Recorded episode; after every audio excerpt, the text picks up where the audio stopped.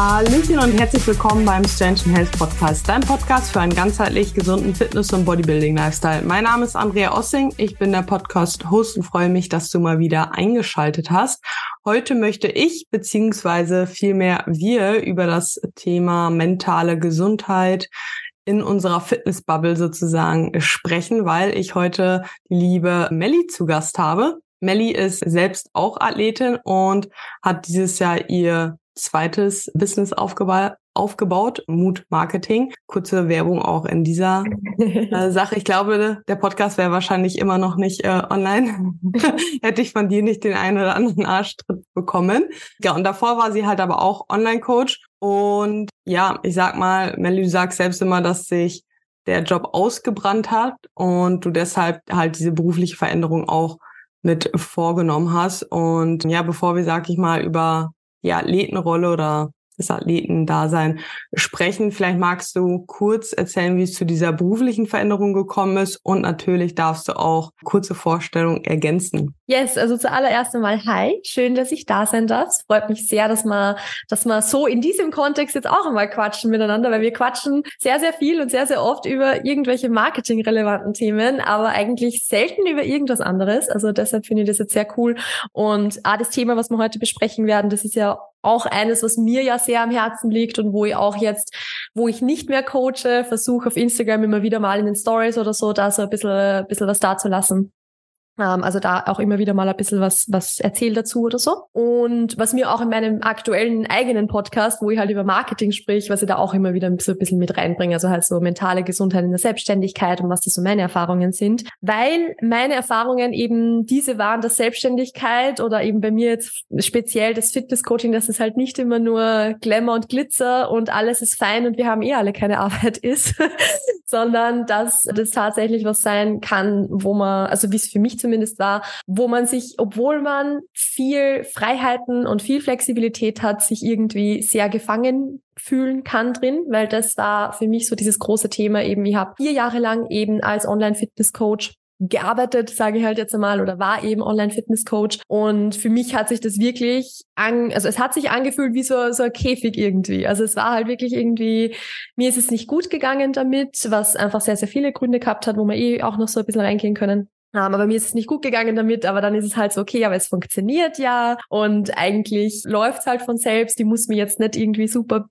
bemühen drum, unter Anführungszeichen. Und was Neues machen ist sowieso immer scary. Und durch das war so diese, diese Entscheidungsfindung von, okay, irgendwie geht's mir nicht so gut mit dem, zu, okay, ich höre auf zu coachen. Das sind, ich glaube, zwei Jahre vergangen, bis ich diese Entscheidung halt getroffen habe. Und dann ging es aber irgendwie Schlag auf Schlag, dass ich halt gesagt habe, okay, passt, dann mache ich halt was anderes. Und da war irgendwie so dieser, da hat sie dann, also vorher hätte ich lange nicht gewusst, okay, was soll ich stattdessen machen und irgendwie, keine Ahnung, ich habe zwar Marketing studiert eigentlich, also das ist ja so das mein, mein ursprünglicher Werdegang auch. Ich habe zwar Marketing studiert, aber das befähigt mir jetzt halt nicht dazu, da irgendwie, keine Ahnung, also ich hätte nicht gewusst, was ich damit machen soll zu dem Zeitpunkt. Aber irgendwie hat sich dann halt selbst herausgestellt, dass so in meinem Umfeld super viele Leute auf mich zugegangen sind und gesagt haben, so, hey, kannst du mir mein Marketing unterstützen, weil du machst das selber so gut und ich finde das so cool, wie du das machst. Und so hat sich das dann halt irgendwie ergeben, dass ich gesagt habe, passt, mache ich halt das. Dann unterstütze ich halt andere Selbstständige oder Selbstständige to be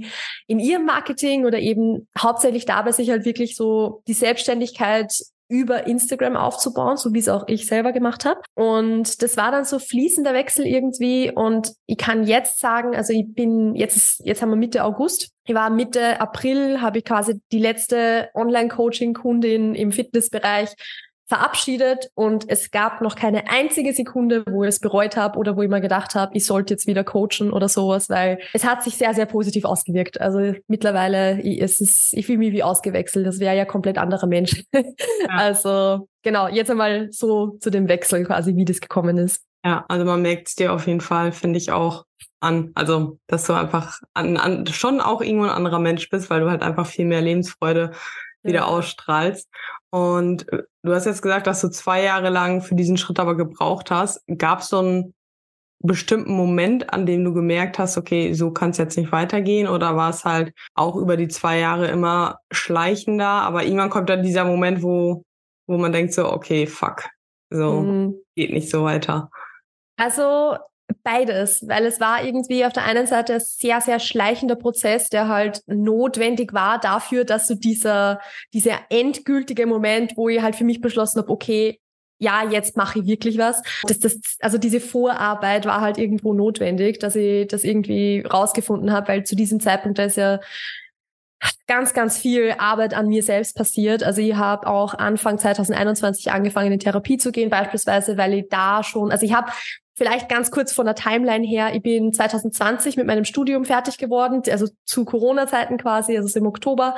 Und ab dann war ich Vollzeit selbstständig. Also ich habe mir das so eingeteilt, dass ich halt super viele Coaching-Starts nach dem nach meiner Bachelorprüfung quasi habe, weil ich habe dann noch so eine Prüfung machen müssen und so. Und ab da war ich halt Vollzeit selbstständig und dann ist auch so mit Lockdown und so dieser ganze lange Winterlockdown ist, ist dann gekommen. Das da ist für mich dann die Selbstständigkeit so richtig losgegangen. Das ist dann voll ins Rollen gekommen und schon im Jänner 2021 war so der Zeitpunkt, wo ich gemerkt habe, irgendwie geht's mir nicht so gut und ich, ab dann bin ich auch also Ende Jänner 2021 habe ich halt beschlossen quasi in Therapie zu gehen und war dann auch wirklich über zwei Jahre wöchentlich dort und die hat man natürlich auch sehr sehr viele Impulse gegeben und da waren in diesen zwei Jahren bis ich dann beschlossen habe, ich höre jetzt auf zu coachen, waren so viele Dinge, an denen ich halt gearbeitet habe. Also man könnte jetzt irgendwie gar nicht sagen, es war ganz spezifisch das. Und es war jetzt nicht so, dass ich hingegangen bin, sie hat gesagt, ich habe Burnout und was, also so war es ja nicht, sondern es mhm. waren einfach so viele Dinge, wo ich noch gar nicht gewusst habe, dass diese Ursache, warum es mir so geht, eigentlich sehr viel in meiner beruflichen Tätigkeit liegt. Also dass halt so dieses, warum macht mir mein eigenes Training keinen Spaß mehr? Warum gehe ich nicht mehr gerne ins Training? Warum sitze ich in jeder Einheit heulend im Gym. also so einfach, warum? Und ich, ich habe halt die Ursache immer in dem in dem direkten Ding gesucht, also halt im Training, obwohl das Training nie die Ursache war, sondern halt nur das Symptom quasi. Und das war halt dann zum Beispiel sowas, wo man einfach so viele Themen irgendwie bearbeitet haben und es war auch wichtig so, weil es waren eh ganz viele Baustellen, so wie wir glaube ich alle irgendwie viele Baustellen ja. haben und da war es halt bei mir dann so, dass wir irgendwann so an diesem Punkt gekommen sind, wo also es war schon auch bis dorthin war so diese, also eben diese, das waren dann eineinhalb Jahre oder sowas ungefähr, so bis, also bis Sommer 2022, wo wir immer wieder mal über die Arbeit gesprochen haben und da habe ich eben schon angefangen, mir so ein bisschen mehr davon, so zum Beispiel emotional mehr abzugrenzen davon, mir so diesen Leistungsdruck ein bisschen versuchen zu nehmen und so weiter und so fort. Und dieser entscheidende Moment aber, wo, wo ich dann wirklich gesagt habe, okay, jetzt ist, also jetzt triff ich die Entscheidung aufzuhören. Das war in der Therapie tatsächlich. Also das war so der einzige, diese einzige, wo ich wirklich gesagt habe, das wäre so ein Breakthrough irgendwie so gewesen. Sonst habe ich sowas nie gehabt. Aber das war wirklich sowas, wo ich halt irgendwie so drinnen gesessen bin und halt gesagt habe, also wir haben irgendwie halt über das Coaching und über die Arbeit gesprochen und so. Und im Endeffekt ist es so, bei mir zum Beispiel war es auch so, ich habe die, die Leute, mit denen ich zusammengearbeitet habe, also die hauptsächlich Mädels, sage ich jetzt einmal, die mit mir im, die bei mir im Coaching waren, ich habe die alle super gern gehabt. Also das war auch so für mich dann die Motivation zu sagen, okay, ich mache das halt weiter, weil ich mag diese Menschen so gern und ich arbeite so gern mit denen zusammen und die sind alles so coole Socken. Also das ist so, das war so das, was mich halt irgendwie weitermachen lassen hat. Aber ich bin halt drin gesessen, habe halt irgendwie gesagt, ja, so meine, meine Clients sind eh alle super cool und eigentlich macht's mir eh Spaß. Und das war dann so, meine Therapeutin hat mir dann unterbrochen und hat gesagt, ja, jetzt aber mal ganz ehrlich, Frau Mutenthaler, macht's Ihnen wirklich Spaß? Und das war dann so das, wo ich da gesessen bin und mir gedacht habe, so, hm. Gute Frage eigentlich. Und das war, das, das war so dieser Moment irgendwie, wo ich mir dann gedacht habe, okay, ich muss jetzt aufhören, mir selbst immer einzureden, dass es mir eh Spaß macht, nur weil es einzelne Aspekte gibt, so wie die Leute oder so zum Beispiel, die ich halt cool finde. Und das, das war dann irgendwie, ab dann habe ich es halt gesehen, so okay, ich muss was anderes machen. Und dann war so im, wie gesagt, halt im Sommer die Entscheidung, dass ich sage, ich höre auf und mache was anderes. Im Oktober habe ich dann angefangen, das meinen aktuellen Clients zu kommunizieren, so hey, ich höre auf zu coachen und so weiter und so fort. Und mit 1.1.2023 bin ich dann mit dem neuen Business halt quasi gestartet. Also da habe ich mal so ab Mitte November Zeit genommen, um an dem halt quasi zu arbeiten und Anfang des Jahres halt quasi anzufangen und the rest is history. also genau, so war der, der Prozess. Ich hoffe, das hat jetzt irgendwie von, von der Timeline her Sinn gemacht, weil es ist halt, ist so ein langer Prozess, es ist immer yeah. schwierig, das so kurz zusammenzufassen. Aber man sieht auf jeden Fall, dass das Coaching, also von vornherein ja irgendwie schon so ein bisschen nicht das, der optimale Weg wahrscheinlich war, aber der notwendige, um jetzt nach hierhin zu kommen. Ja. Und ich glaube, es ist halt oftmals, also beziehungsweise es ist ja bei dir jetzt auch so, okay, du hast gesagt, hey, mir macht's doch Spaß und die Leute sind ja so cool und das ist ja das, was du jetzt ja auch hast. So, du arbeitest ja trotzdem, du hilfst trotzdem anderen zu kommen. Also ich sag mal, diese Punkte von dem Online-Coaching, die sind ja jetzt trotzdem auch übertragbar, nur halt eben, dass du halt selber vielleicht auch die Rolle als Coach und Athletendasein viel mehr trennen kannst, was wahrscheinlich auch einfach einen sehr positiven Auswirkungen, könnte ich mir vorstellen, gehabt habe. Ich weiß nicht, wie so dein Athletendasein seit Coaching-Start sich vielleicht geändert hat. Also, du, also, warst, warst ja schon einmal auf der Bühne, wann war es 2019?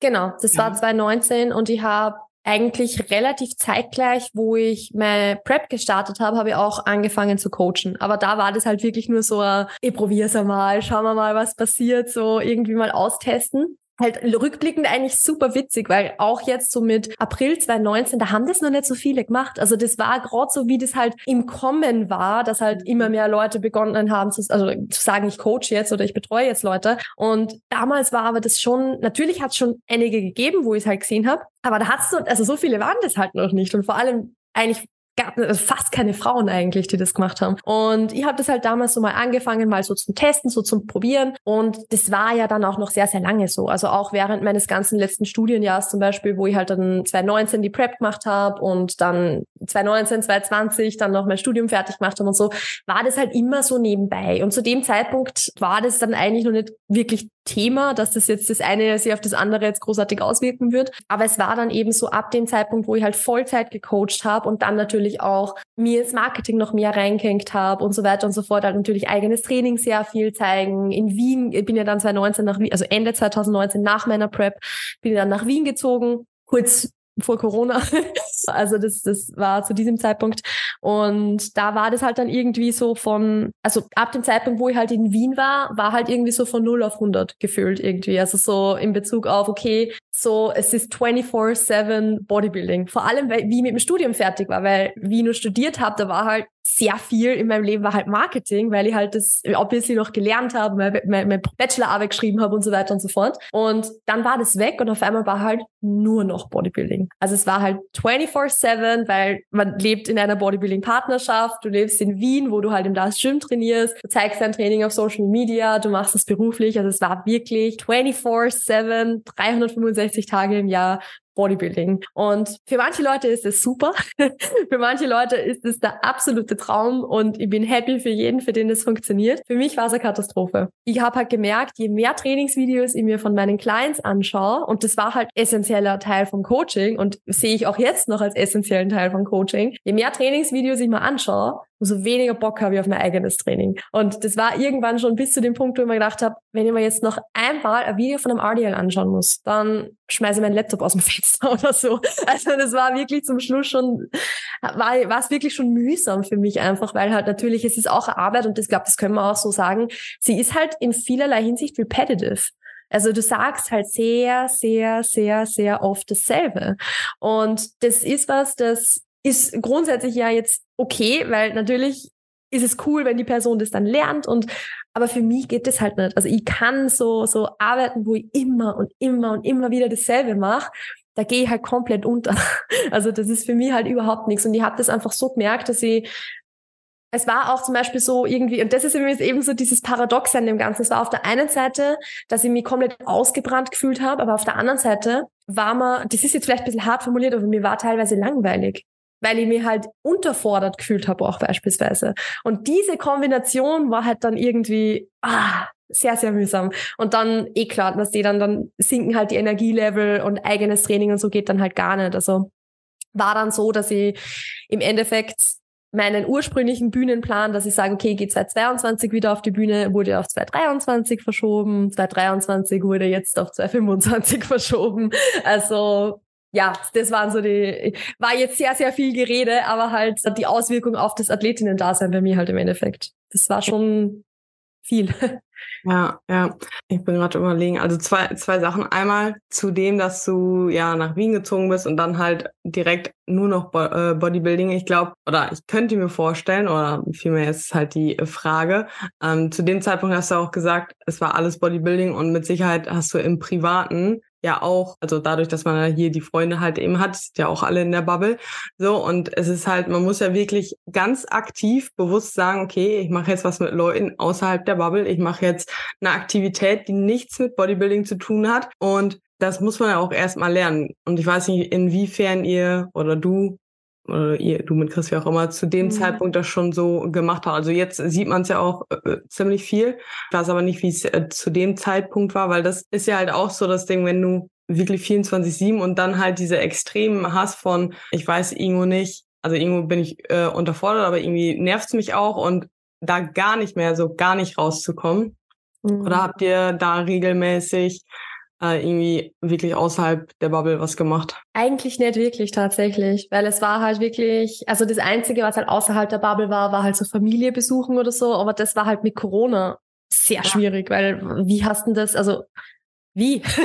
also das, wie, da war generell halt so mit, mit viel sozialer Interaktion oder so war halt nicht. Und die soziale Interaktion, die du halt gehabt hast, war eh irgendwie über einen Trainingskontext, wenn, was nicht, irgendwie die mal abgesprochen hast oder so wie irgendwas. Aber das war es halt dann eigentlich schon. Und ich muss auch sagen, bei mir ist zum Beispiel so, das war was, was ich halt über die, die Zeit auch lernen müssen habe, dass also ich habe das gar nicht, ich hätte es, ich habe es damals nicht das Problem gesehen. Also ich habe schon irgendwie gemerkt, mir geht's nicht gut, aber ich habe halt null identifizieren können, warum es mir nicht gut geht. Und das war was zum Beispiel, das hat meine Therapeutin, die hat das von Anfang an checkt. Die hat das von Anfang an gesehen, dass das einfach alles irgendwie viel zu viel ist und dass das eigentlich mir gar nicht gut tut. Aber dass du dir selbst einmal eingestehen kannst, wenn du halt aktiv beschlossen hast, diese, diesen Beruf zu wählen, diesen Sport zu machen, nach Wien zu ziehen, um eben in diese Community zu kommen, das ist echt schwer, sich das dann einzugestehen stehen, zu sagen, okay, eigentlich tut man das alles nicht gut. Also für mich war es zum Beispiel wirklich eine richtig, richtig harte Entscheidung zu sagen, ich trainiere nicht mehr im Das Gym. Obwohl es Das Gym super ist. Aber für mich ist es halt nicht super. Und für mich ist es halt dann so, okay, ich schaue halt einmal alle paar Monate, gehe halt mal hin und mache wieder mal eine Session, damit ich wieder mal dort gewesen bin, weil es ja trotzdem cool ist so.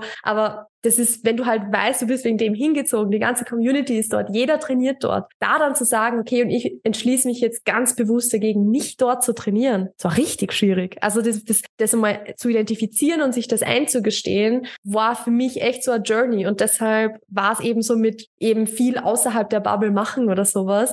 Auf die Idee wäre ich gar nicht gekommen, dass das vielleicht sinnvoll wäre.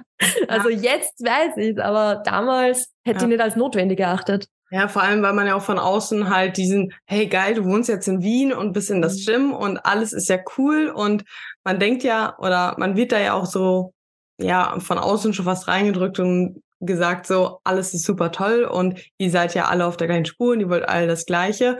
Und ich glaube, dass es halt wirklich wichtig ist. Und ich glaube auch, also wenn ich überlege, jetzt mal so, von den ganzen Coaches im Gym, glaube ich, dass alle der Meinung halt sind, okay, es ist halt wichtig und richtig, auch zwischendurch mal andere Dinge vom Leben halt auch zu sehen.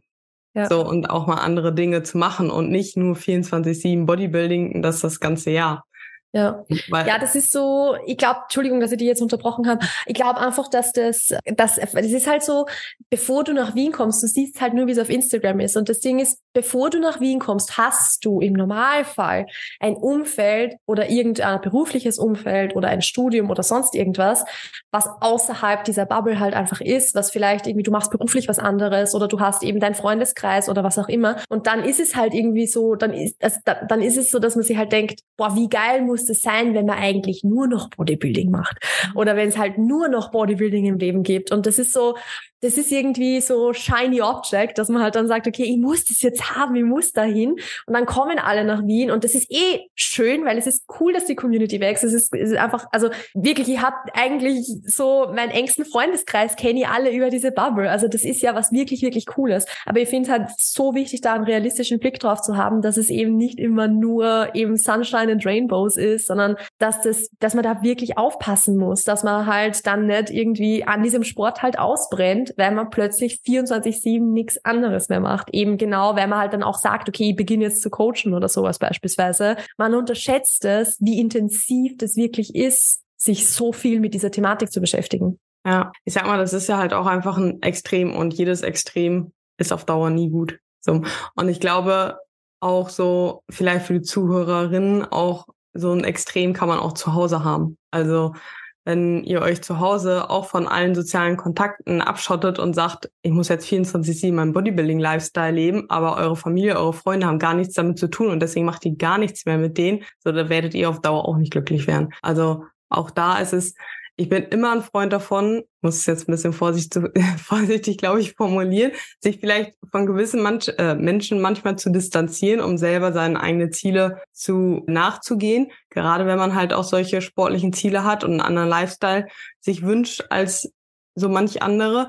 Aber es ist halt auch immer wieder wichtig zu gucken, okay, ich habe auch noch Menschen außerhalb dieser Bubble, die mir wichtig sind. Und es gibt auch noch ein Leben außerhalb von dieser Bubble, die ja. oder was halt wichtig ist. Und jeder Mensch, der außerhalb der Bubble lebt, ist genauso toller Mensch wie der Mensch innerhalb der Bubble. So, ich glaube, das darf man manchmal nicht vergessen.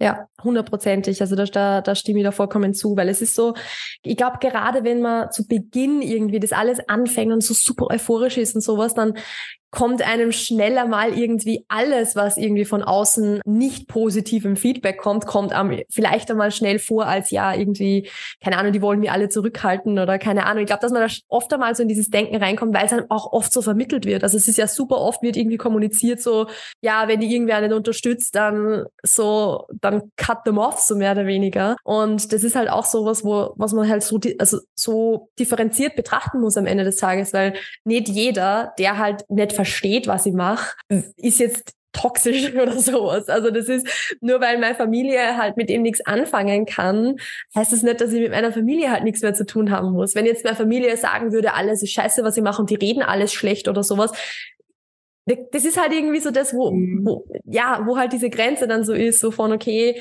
was ist jetzt eigentlich normal und das, ja, sind halt vielleicht hin und wieder ein bisschen was nicht, blöde Meldungen oder sowas, okay, aber damit kann man vielleicht noch leben. Und was ist halt dann schon so, dass man sagt, okay, von der Person distanziere ich mich dann vielleicht ein bisschen. Eh schwierig jetzt, das, also kann man jetzt in einem Podcast so, glaube ich, auch gar nicht irgendwie sagen, so da ist die Grenze, das machst und das machst du nicht. Aber es ist halt, also ich kenne das von mir zum Beispiel von, glaube, was nicht, es hat sicher sehr, sehr viele Menschen, die trainieren und schon lange trainieren, haben sicher irgendwann einmal eine Phase gehabt, wo das auch eben alles vielleicht nicht mehr so gesund war und so. Und so eine Phase hat es bei mir auch einmal gegeben, wo ich halt wirklich sehr, sehr wenig gegessen habe und wirklich mich sehr zurückgezogen habe, wo sich wirklich alle Sorgen um mich gemacht haben, weil ich halt schon einfach sehr, sehr wenig gewogen habe, sagen wir mal so. Und da war das halt damals auch so, dass ich das so interpretiert habe, als die verstehen das einfach alle nicht, was ich mache. Dabei war eigentlich das, was ich gemacht habe, wirklich nimmer, nimmer gesund und so. Also da ist halt wirklich, ist jetzt ein bisschen ein anderes Thema als das, was wir eigentlich besprechen wollten, aber wollte eigentlich nur zustimmen mit dem, dass halt wirklich, dass man sich nicht von jedem jetzt isolieren muss, nur wenn man jetzt Bodybuilding macht, so, weil das, wie du sagst, funktioniert auf Dauer halt nicht. Ja, ich glaube, es ist halt gut, wenn man da einfach offen kommuniziert, was das Ziel ist, so. Und wenn man dann merkt, man kann, bekommt keine Unterstützung, das ist ja was anderes. So. Aber genau. genau. Zurück vielleicht zu deinen Athleten-Dasein. Du hast gerade schon angesprochen, dass deine Bühnenpläne sich ein bisschen nach hinten immer weiter verschoben haben. Wahrscheinlich auf der Grund der Tatsache, dass du auch immer weniger trainieren gegangen bist. Wie sah es, also, Du hast gerade schon gesagt, okay, du hattest immer weniger Lust auf Training. Wie sah das aber konkret aus? Also bist du aber trotzdem immer wieder noch weiter ins Training gegangen, weil auch das ist ja halt so, ja, ich habe auch keinen Bock auf Training, aber ich gehe ja halt trotzdem und äh, ich ja. will ja wieder auf die Bühne, also muss ich ja dranbleiben und ich mache halt Leistungssport und gehört halt eben dazu. Man muss halt einfach durchziehen, so diese, mhm. diese Sachen, die man wahrscheinlich ja nicht nur im Außen hört, sondern ja auch selbst häufig den eigenen Klienten vielleicht auch sagt, hey, man muss da auch mal durch. Ja, das ist das ist eh, also ich finde, das ist unfassbar schwer, sich das, also da irgendwie zu differenzieren von, okay, was ist jetzt einfach nur, ich habe heute keinen Bock und ich gehe trotzdem.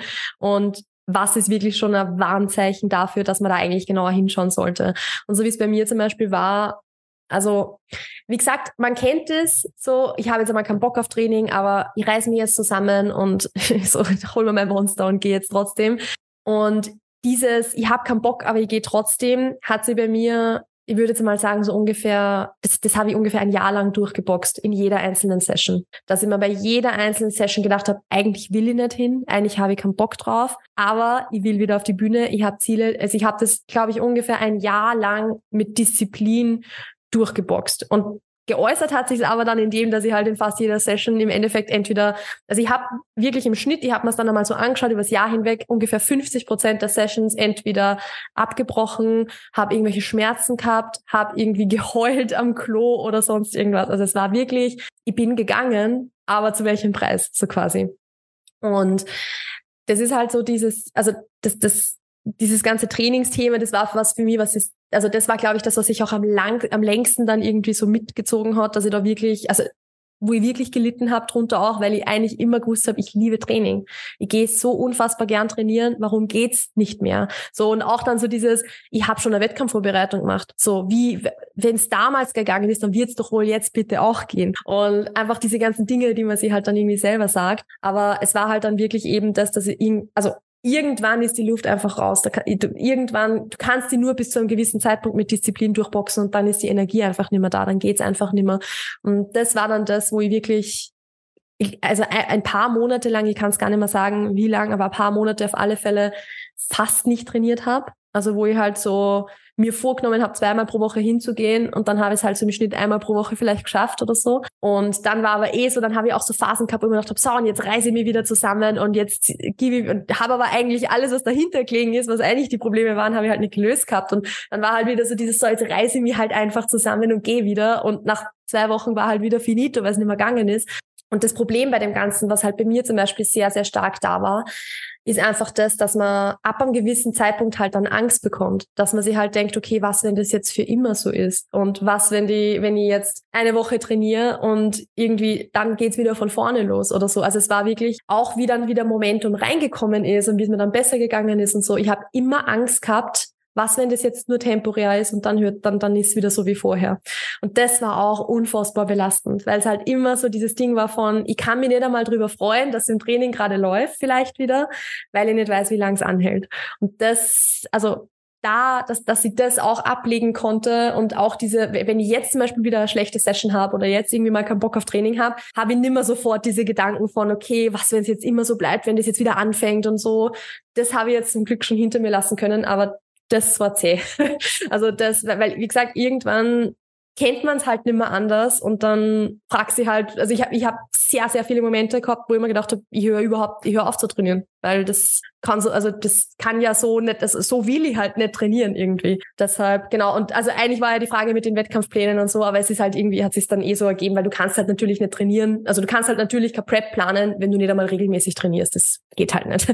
Und ich habe halt gewusst, irgendwie könnte es vielleicht mit Disziplin auch wieder durchboxen, aber dann höre ich wahrscheinlich ganz auf zu trainieren und das wollte ich halt nicht. Ja, also da war schon das Bewusstsein da, dass du erstmal gerade wieder einen Schritt zurückgehen musst, um dann halt langfristig aber noch dran bleiben zu können. Also hast du ja. dich aber, obwohl du, sag ich mal, jetzt über zwei Monate, hast gesagt, kaum trainieren warst, weiterhin auch als die Athletin gesehen? Das ist eine gute Frage tatsächlich. Also ich glaube schon, ja aber einfach aus dem Grund, weil natürlich, was, also mein, mein Umfeld ist halt so unfassbar unterstützend, was das betrifft. Und es war halt, zum, zu dem Zeitpunkt war ja dann schon quasi, ich will jetzt nicht sagen beim Chris im Coaching, aber im Endeffekt hat mir der Chris ja auch so, ich habe ja auch ganz, ganz viele Schmerzthematiken, Verletzungen und solche Sachen gehabt. Und der hat mir da halt immer durch unterstützt und der hat mir auch zu dem Zeitpunkt, wo ich eigentlich quasi nicht trainiert habe, hat er mich als Athletin behandelt. Aber nicht so, dass er mir halt jetzt einen Druck gemacht hätte von, du musst wieder trainieren gehen, sondern halt so, hey, schau zumindest, dass dein Protein rein bekommst, weil dann, wenn es irgendwann wieder einsteigst, dann bist happy, wenn es auf das zumindest geschaut hast in dieser Zeit. Also es war halt immer so, so, er hat mir unterstützt in dem, was halt gegangen ist, in dem, was ich halt geschafft habe zu dem Zeitpunkt. Und durch das, ich glaube, dass das schon auch dazu beigetragen hat, dass ich mich dann zumindest selber weiterhin als Athletin sehe. Es war zwar schwierig, weil am Ende des Tages, wenn es halt nicht trainierst und irgendwie auch nicht weißt, schaffe ich es überhaupt jemals wieder auf der Bühne, dann ist es schwierig, das irgendwie beizubehalten. Aber ich glaube, dass das schon, schon für mich zumindest wichtig war, dass ich, dass ich diesen Aspekt von mir, dass ich den halt nie aufgegeben habe. Also dass ich halt immer gesagt habe, okay, ich weiß, ich liebe Training, ich gehe gerne ins Training, ich weiß, wie geil diese Prep damals war, wie viel Spaß mir dieser Prozess gemacht hat, weil es war halt auch so, ich habe das damals nur wegen dem Prozess gemacht. Die ganze Bodybuilding-Bubble habe ich damals noch gar nicht kennt. Ich habe einen Coach kennt und das war mein eigener.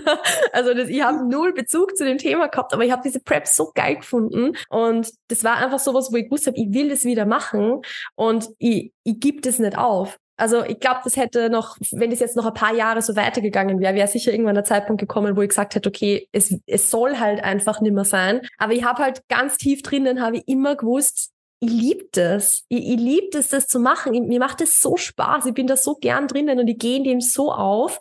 Und das ist halt so dieses, da war immer so diese kleine Funken Hoffnung da, den ich halt nicht, wo ich, was ich nicht loslassen wollte, weil ich eben gewusst habe, das, das hat schon seinen Grund, warum das der einzige Sport ist, den ich, wo ich jemals quasi zu dem ich sticken konnte, sage ich jetzt einmal, einfach weil ich es so lieb. Und das ist, glaube ich, was, was ganz wichtig war, dass ich diesen Funken Hoffnung halt nie verloren habe, weil sonst hätte ich wahrscheinlich noch im ersten Jahr schon gesagt, ich lasse es, das hat keinen Sinn so. Aber ja, ich, ich, das, das wollte ich halt nicht, weil ich eben gewusst habe, ich mache so gern.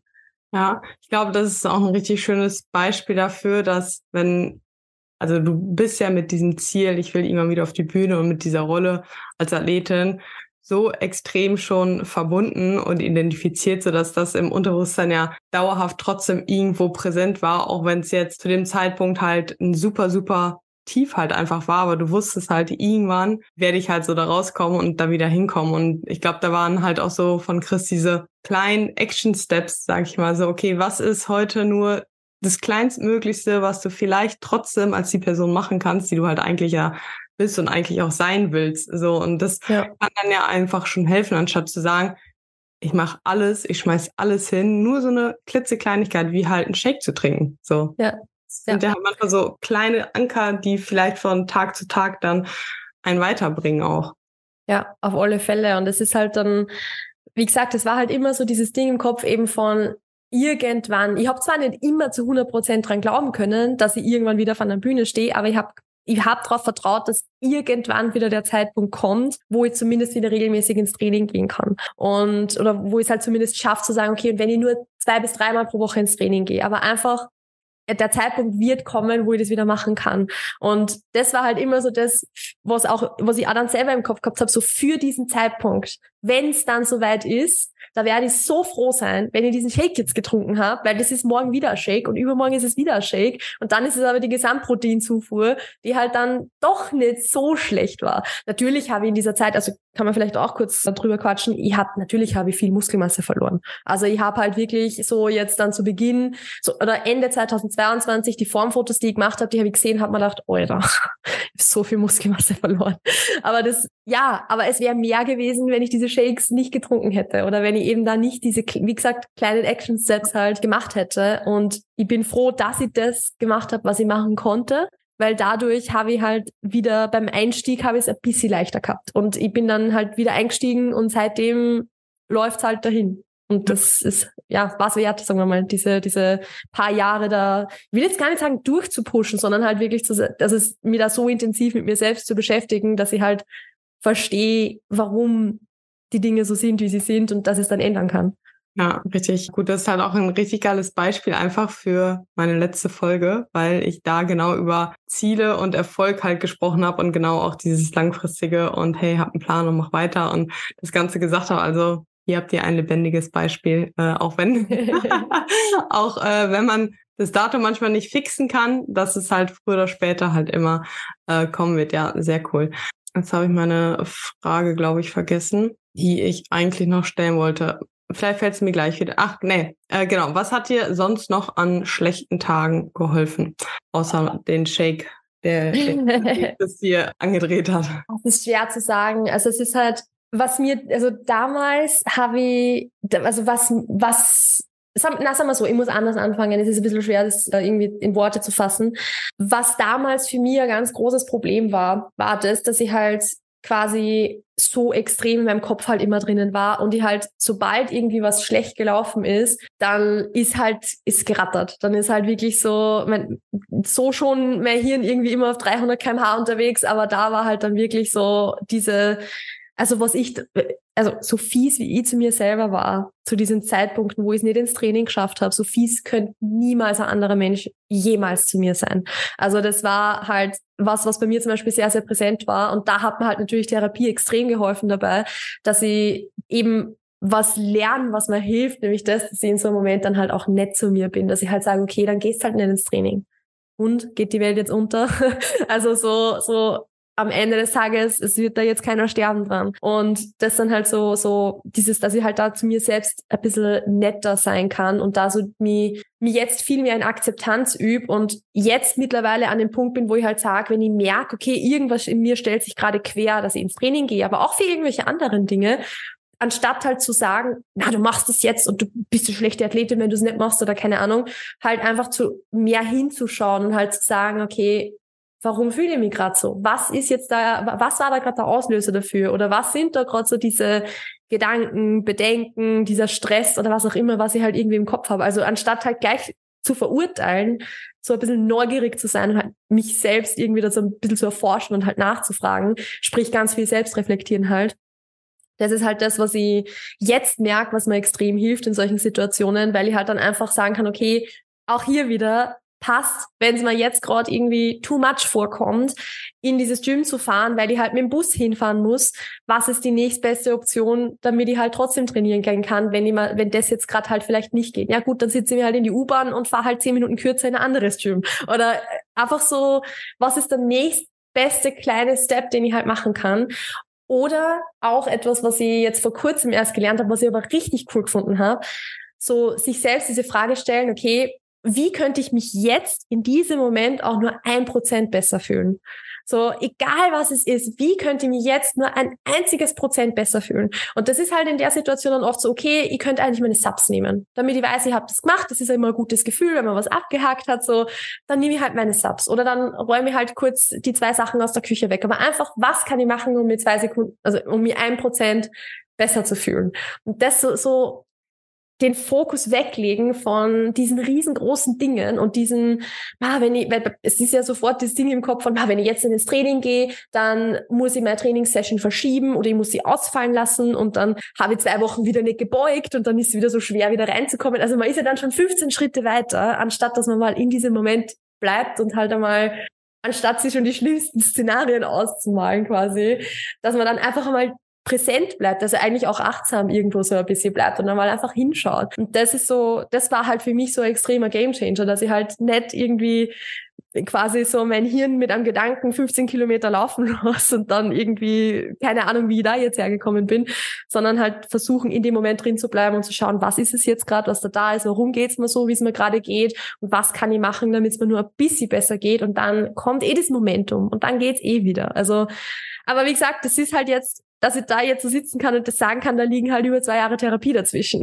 Also das ist jetzt nicht was, was man so implementiert, aber was, was wert ist zu lernen, finde ich, wenn man mit dem halt struggelt. Weil es, also für mich ist es, wie gesagt, ich habe einen ganz anderen Umgang mit mir selber. Und das macht halt schon extrem viel aus. Ja, ich glaube, es ist halt immer, wenn man in diese Selbstreflexion reinkommt und da wirklich jetzt anfängt, bewusst hinzuschauen, okay, was könnte mir jetzt helfen? Hey, stopp, warum fühle ich mich jetzt gerade so? So, das ist ja halt schon der, der Step, wo halt viele hinkommen müssen und sich vorher erstmal ja. auch trauen müssen, da überhaupt hinzugucken, weil man ja immer weiß, okay, wenn ich jetzt genauer hingucke, laufe ich Gefahr, dass es mir jetzt im kurzen Moment vielleicht schlechter geht, weil ich irgendwelche ja, ja. Gedankengänge von mir selber entdecke, die ich eigentlich immer erfolgreich verdrängt habe und aber unterbewusst hochgebrodelt haben. So. Und ja. das ist natürlich so, im ersten Moment geht's dir vielleicht, wenn du das noch nie gemacht hast, erstmal nicht so gut.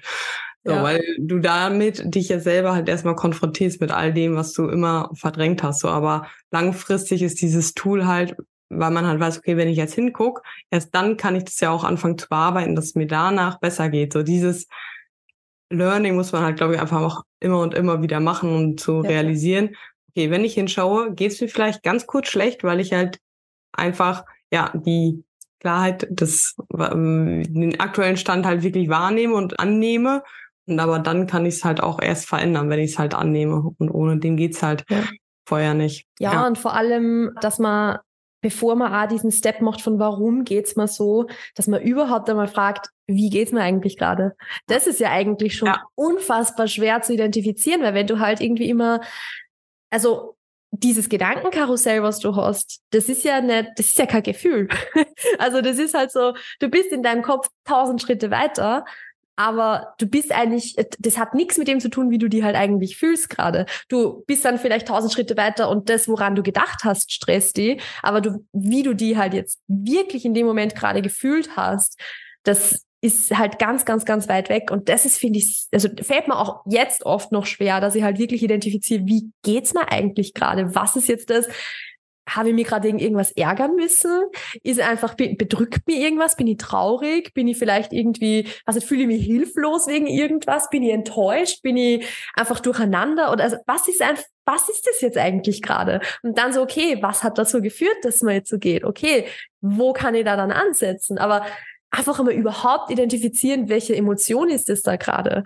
Also das ist ja zum Beispiel schon was, was, also bei mir war das zum Beispiel auch was, vielleicht auch um da so, so ein bisschen diese eigene Erfahrung noch reinzubringen, so dieses Gefühl von Enttäuschung. Also nämlich so dieses, ich, ich gehe eigentlich so gern trainieren und ich schaffe es nicht hinzugehen. Und dann war halt das so viel, da war so viel Enttäuschung jetzt über mich selbst, aber halt einfach weil ich, das ist halt so, wie wenn es dir irgendwas freust und dann wird es halt weggenommen, dann bist du auch enttäuscht. Und eigentlich freue ich mich ja auf Training und irgendwie ist es dann so mal voll schade, dass ich jetzt das, ich es nicht kann. So, das war zum Beispiel bei mir halt dann immer voll, dass ich halt so voll enttäuscht war und das hat mir halt dann irgendwie voll fertig gemacht beispielsweise. Also lauter so so Dinge irgendwie, wo man gar nicht dran denken würde, dass das vielleicht irgendwie Thema sein könnte. Und das ist auch zum Beispiel was, was mir halt extrem geholfen hat, mit so Emotionen im Training umzugehen. Also halt Emotionsregulation am Ende des Tages, dass ich halt jetzt nicht, wie oft ich früher irgendwie meine Kopfhörer wütend in irgendeine Ecke geschmissen habe, weil ich kein PR aufgestellt habe oder sowas,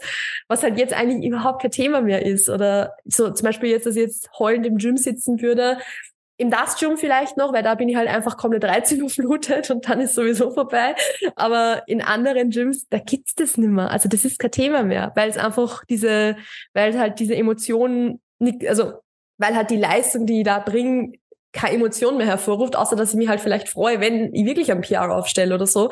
Aber ansonsten hat da die Emotion halt nicht mehr so einen Platz bei mir.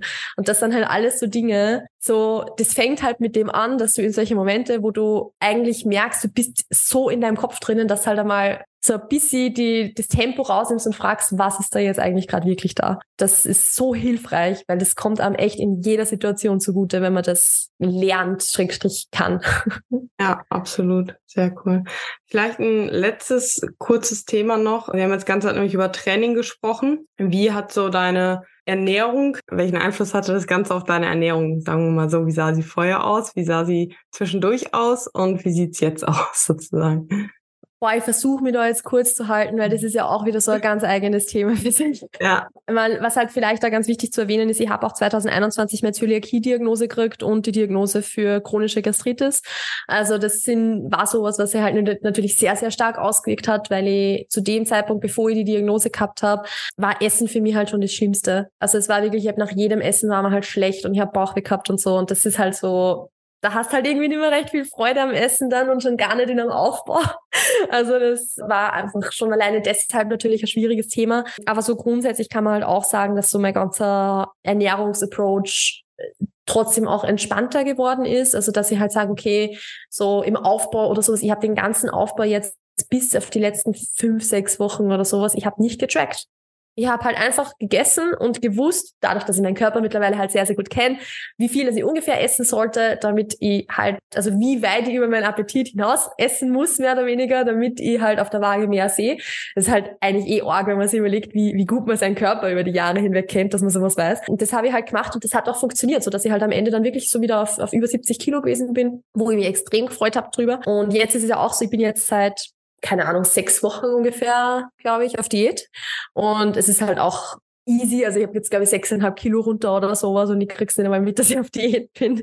Obwohl ich jetzt zum Beispiel wieder tracke, aber es ist halt einfach so super entspannt. Und es ist aber halt irgendwie viel mehr so, dass ich ich kann halt diesen Regler so gut mittlerweile irgendwie betätigen, dass ich halt sage, okay, passt, wenn ich jetzt mehr Akkuratheit brauche, wenn ich jetzt eine Prep machen würde, dann bin ich halt akkurater und wenn ich es nicht brauche, dann schraube ich halt diesen Regler wieder ein bisschen runter und das passt auch. Also das ist mittlerweile, also Ernährung, es ist, das klingt vielleicht super blöd, aber Ernährung ist ein Thema, das ist mir eigentlich komplett egal. also das mache ich halt einfach so, wie es halt gerade passt und wie es wie es es halt jetzt zielführend ist und das funktioniert super und das ist halt kein emotionales Thema mehr. Aber das hat jetzt weniger mit meiner eigenen Journey jetzt über die letzten Jahre zu tun, sondern einfach damit, dass ich mir mit dem Thema Essverhalten und so generell sehr, sehr viel auseinandergesetzt habe, auch weil ich ja sehr, sehr viele Clients in die Richtung betreut habe. Und durch das ist das halt bei mir irgendwie so ein, so ein Thema, über das ich halt eigentlich gar nicht nachdenke, weil es das läuft einfach. also genau. Okay, ja.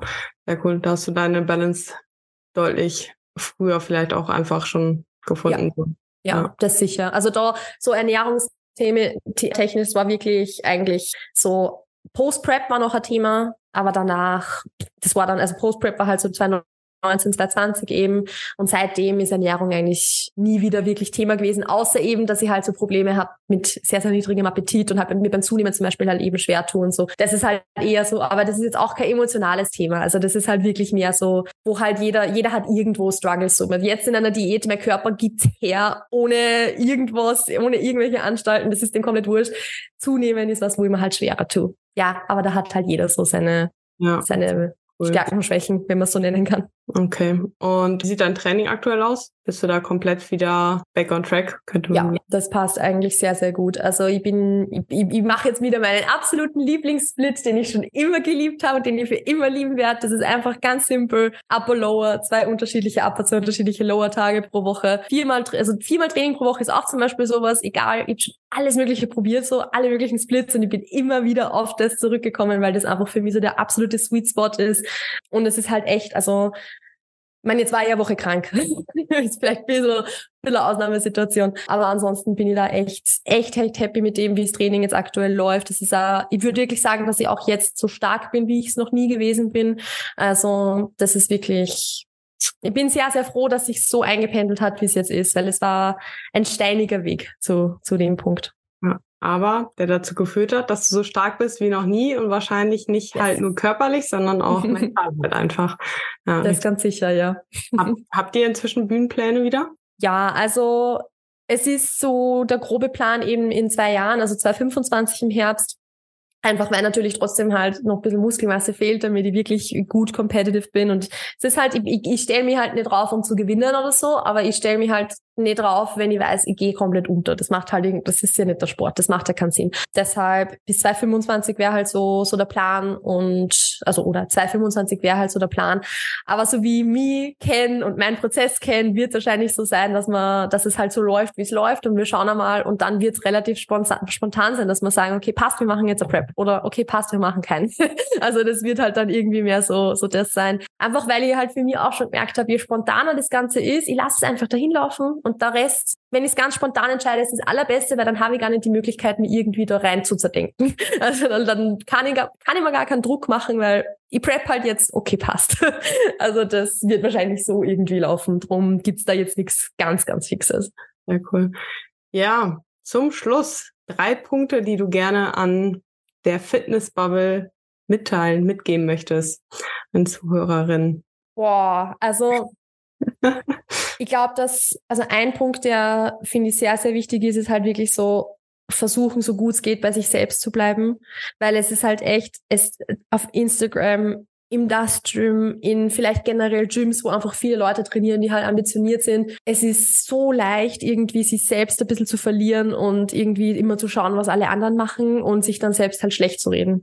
Und da einfach bei sich selbst zu bleiben und beim eigenen Prozess zu bleiben und versuchen, sich da den Druck ein bisschen rauszunehmen, ist echt das Beste, was man machen kann. Gerade, also auch als Nicht-Bühnenathletin, aber vor allem halt natürlich auch als Wettkampfathletin, weil es ist halt also es wird immer wen geben, der halt muskulöser ist als du und der halt besser ist als du. Und auch wenn, selbst wenn ihr am Ende des Tages auf der Bühne nebeneinander steht, who the fuck cares? also es ist halt wirklich so einfach bei sich selbst bleiben und den Prozess halt auch, vielleicht das gleich als zweiten Punkt, so den Prozess auch wirklich aus den richtigen Gründen machen, weil das war auch was, was ich halt sehr lange aus den Augen verloren habe, weil ich habe halt damals gepreppt für mich.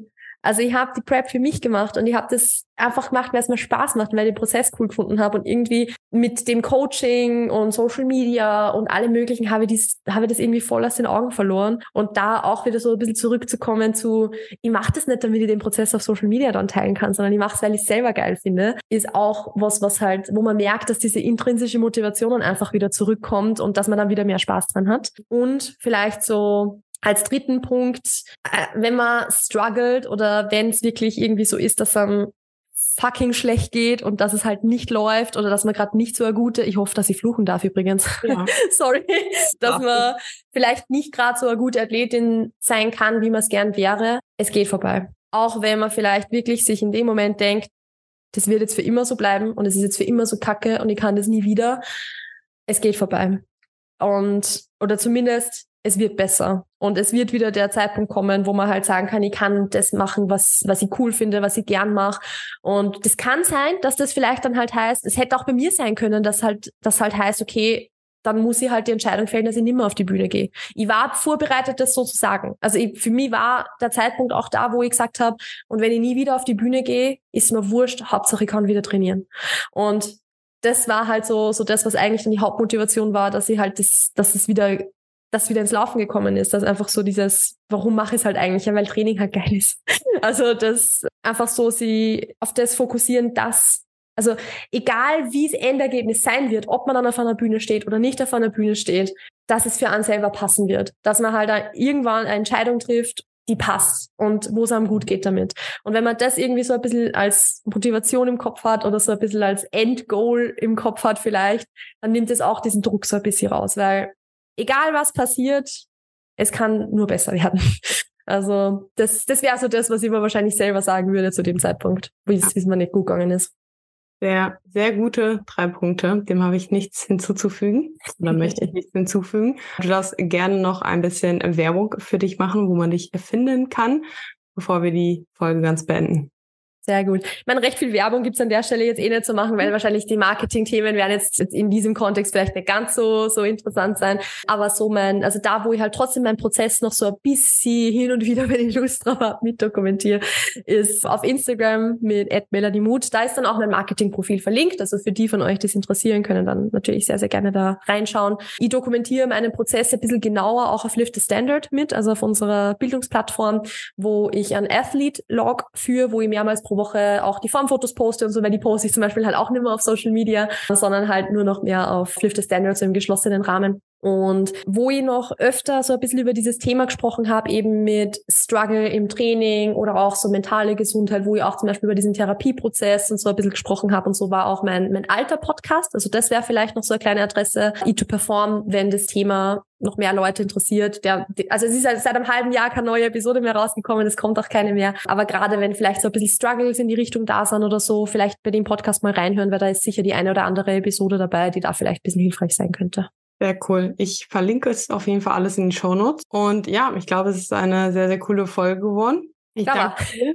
danke dir sehr für deine Zeit. Hat mir sehr viel Spaß gemacht. Und ja, wenn euch auch die Folge gefallen hat, dann teilt sie sehr gerne in euren Social Media Kanälen mit euren Freunden und lasst eine 5-Sterne-Bewertung da und dann schaltet beim nächsten Mal wieder ein. Und bis dahin sage ich Tschüssli Müsli.